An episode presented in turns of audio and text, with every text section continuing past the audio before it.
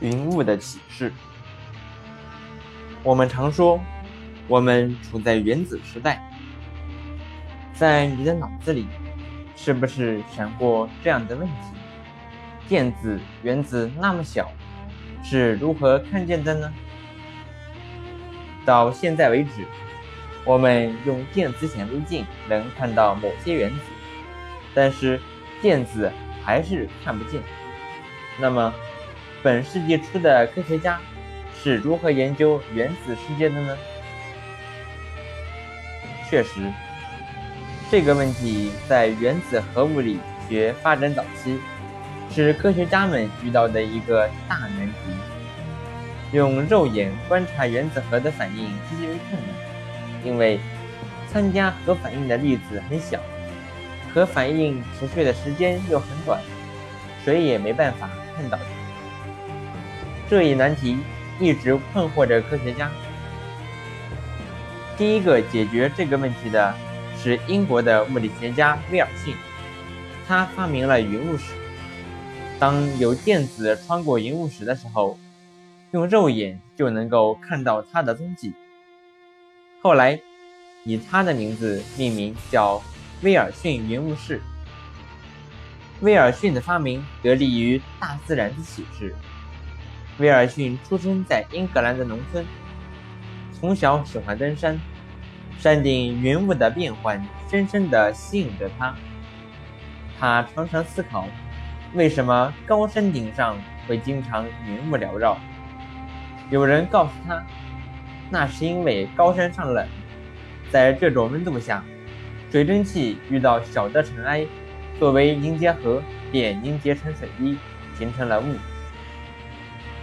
1888年，威尔逊进入英国剑桥大学，后来成为剑桥大学的研究生。他的老师汤姆森向他提出需要一种能观测电子通信的仪器。威尔逊把老师的话记在心里，经常琢磨。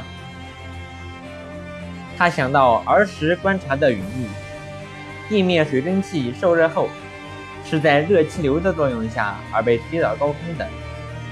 上升的过程中，由于高空气压越来越低，水蒸气不断膨胀，气体迅速膨胀时温度便下降。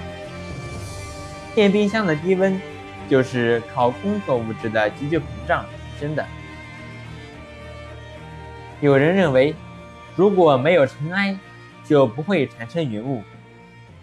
但是，在威尔逊自己制造的云雾中，空气中完全没有尘埃，也会有云雾产生。威尔逊思考：电子虽小，在通过饱和水蒸气云雾的时候，也应该造成水滴的凝结。水滴较大，肉眼不就能看到粒子的踪迹吗？为了研究这个问题，威尔逊经常爬到苏格兰最高峰纳维斯峰顶，在那里观察云雾，还带上仪器进行测量。他发现，在高空的云雾中有带电粒子，从而验证了自己的设想：带电粒子能成为水蒸气的凝结中心。但是，云雾。是在高山的特殊条件下形成的，能不能在实验室的条件下再现呢？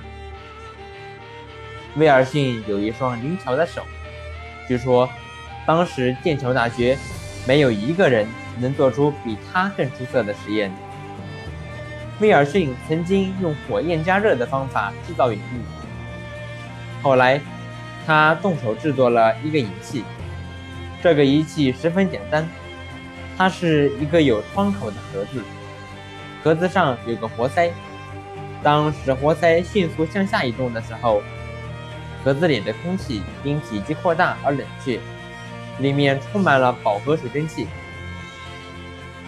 突然向下拉动活塞，和高山的情况类似，气缸里的水蒸气变成过饱和状态。但是，由于气缸里非常干净，没有一粒灰尘。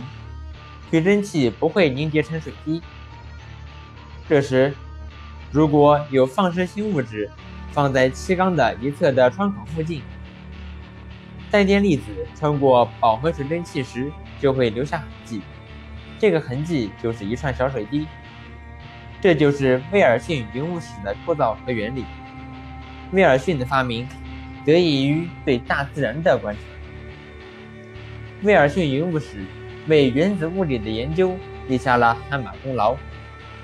为此，威尔逊在1927年获得诺贝尔物理学奖。